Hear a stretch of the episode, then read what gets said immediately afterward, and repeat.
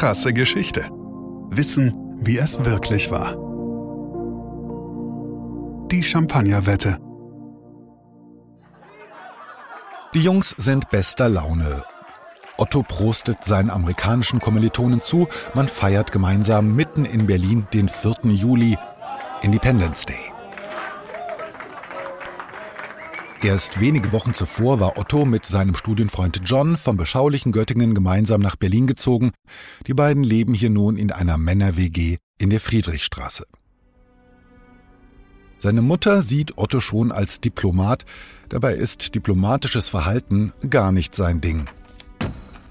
Die Uni erteilt ihm bereits im ersten Jahr einen Verweis, weil er stockbesoffen eine Flasche durch ein Hotelfenster auf die Wedener Straße wirft und es bleibt nicht der letzte Rüffel seiner Hochschule. Das Studentenleben macht eben mehr Spaß als das Studium. Sein Geld versäuft er regelmäßig in heftigen Gelagen, was ihm unter seinen Kumpanen schnell Anerkennung einbringt. Die Studentenverbindung Chor Hannovera nimmt ihn auf und schon bald ist er es, der als sogenannter Fuchsmajor in Kneipen die Lieder anstimmt, den Ton angibt, wie er es selber zweideutig formuliert und begeistert seine ersten Partien ficht. Ein kleiner Schmiss an der Nase bleibt ihm davon ein Leben lang erhalten. Seinen Spitznamen trägt er mit Stolz Kindskopf. Aber auch in Berlin ist Ottos wildes Leben nicht vorbei. Für ihn hat dieser US-Feiertag, der Independence Day, den er mit seinen amerikanischen Freunden so saufselig begeht, eine besondere Bedeutung. Denn er ist überzeugt, dass auch Deutschlands Einheit nur noch eine Frage der Zeit sei. So sehr wünscht er sich dies, dass er eine Wette abschließt mit seinem amerikanischen Kommilitonen Amory Coffin. Der leidenschaftliche Wetteinsatz der beiden Freunde 25 Flaschen Champagner. Der Deutsche setzt darauf, dass die Vereinigung seines Landes in den nächsten 20 Jahren gelingt, der Amerikaner hält dagegen. Und Amory gewinnt die Wette. Zwar kommt die Einheit Deutschlands aber doch nicht ganz so rasch wie von Otto erhofft. Volle zwei Jahrzehnte länger dauert es. Die Studentenzeit liegt längst hinter ihnen.